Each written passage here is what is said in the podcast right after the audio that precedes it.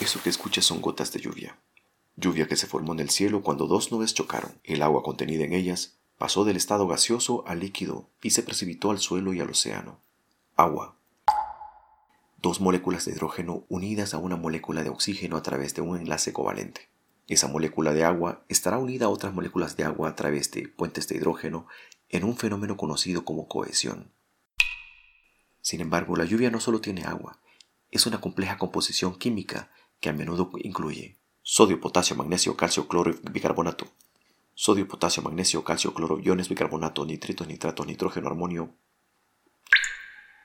sodio, potasio, magnesio, calcio, cloro, iones, sulfatos, nitritos, nitratos, nitrógeno, amonio, bromo, boro, hierro, dióxido de carbono, aluminio y silicón. Sin embargo, el programa de hoy no se trata de agua. Hoy hablaremos de los átomos que componen las moléculas del universo y dan lugar a la vida en la Tierra y el océano. Cuando estrellas masivas llegan al final de su vida o de su evolución, explotan en lo que se llaman supernovas y mandan al espacio de regreso todos estos elementos que se han formado.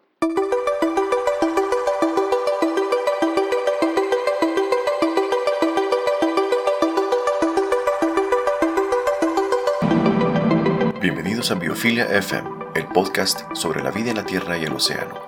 Mi nombre es Elder Pérez y en el episodio de hoy tenemos como invitado especial al Dr. Juan Carlos Reina, astrónomo y profesor de física y astronomía.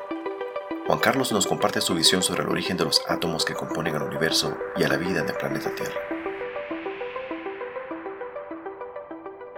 El cuerpo humano está compuesto por unos 60 elementos. Sin embargo, aproximadamente el 96% lo componen solo cuatro elementos, oxígeno, carbono, hidrógeno y nitrógeno, y mucho de eso en forma de agua, el elemento que les comenté al principio. La compleja organización de los sistemas vivos requiere un aporte constante de energía e intercambio de macromoléculas. El carbono se utiliza para construir moléculas biológicas como carbohidratos, proteínas, lípidos y ácidos nucleicos. El nitrógeno es la base de las proteínas y el fósforo se utiliza para construir ácidos nucleicos y ciertos lípidos. Estos átomos provienen del medio ambiente y son necesarios para crear las macromoléculas que nos mantienen vivos a nosotros y a toda la biosfera. Si nos preguntamos cuál es el elemento más abundante en nuestro organismo, nos encontraremos con el oxígeno con un 65%, seguido por el hidrógeno en 10%. Sin embargo, estos se encuentran principalmente en el agua, que constituye aproximadamente el 60% del peso corporal. Es prácticamente imposible imaginar la vida sin agua. Por otro lado, a pesar que el carbono no es el elemento mayoritario en nuestro cuerpo, ni tiene el peso molar más alto, se le conoce como el elemento de la vida. Si observamos al microscopio las moléculas de los carbohidratos, lípidos, proteínas e incluso nuestro ADN, encontraremos al carbono en todas ellas. Otros elementos vitales incluyen el nitrógeno, 3%. Se encuentra en muchas moléculas orgánicas, incluidos los aminoácidos que forman las proteínas y los ácidos nucleicos que forman el ADN. El calcio, 1.5%, es el mineral más común en el cuerpo humano. Casi todo se encuentra en los huesos y en los dientes. Aparte de estos elementos populares, por así decirlo, existen otros que son menos comunes y les llamamos los elementos traza.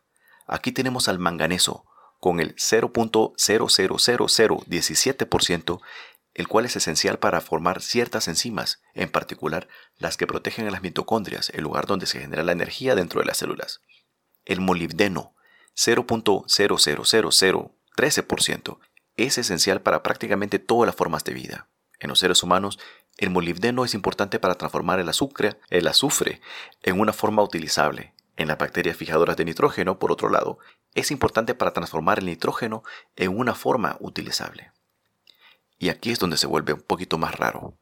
Cobalto, 0.0000021%, está contenido en la vitamina B12, que es importante para la formación de proteínas y la regulación del ADN. Sí, cobalto, el mismo mineral que es esencial para alimentar las baterías de litio recargables que utilizan en los millones de productos vendidos por Apple, Google, Dell y otras grandes compañías.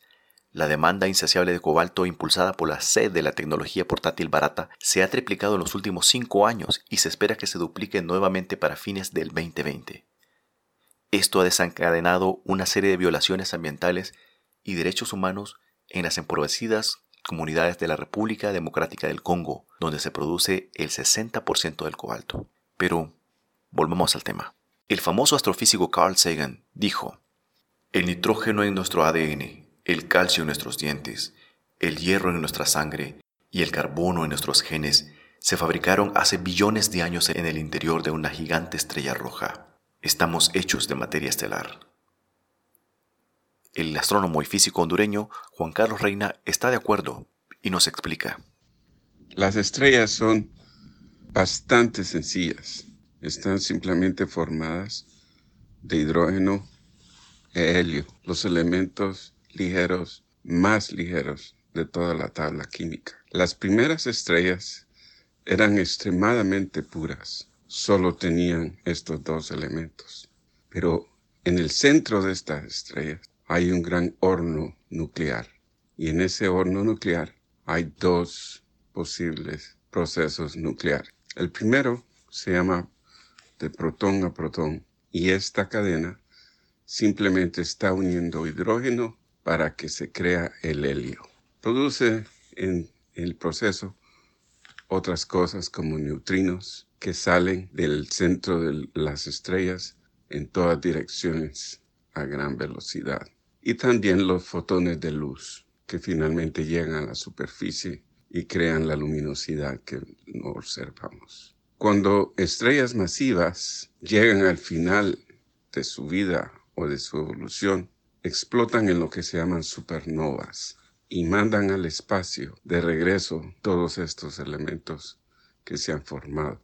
En esa explosión de supernova, que es la más energética que se puede observar dentro de una galaxia, hay otros procesos en los cuales los protones y los neutrones se van agregando uno tras otro, uno tras otro, y de esta forma producir todos los elementos que existen en la tabla cuando estos elementos se riegan por el espacio de nuevo, empiezan de nuevo a formarse entre nuevas estrellas y estas estrellas ya tienen nuevos elementos.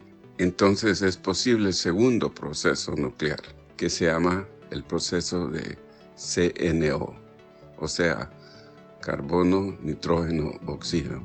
Y este proceso, junto con el de protón a protón, sirve para crear lo mismo que todas las estrellas hacen, o sea, producir helio, hidrógeno. Nuevamente, estas estrellas, cuando son masivas, pueden terminar en un supernova y además de los elementos químicos que son normalmente producidos dentro del centro de las estrellas hasta el hierro, se forman todos los demás elementos químicos y así entonces la metalidad o la metalicidad de las estrellas va aumentando.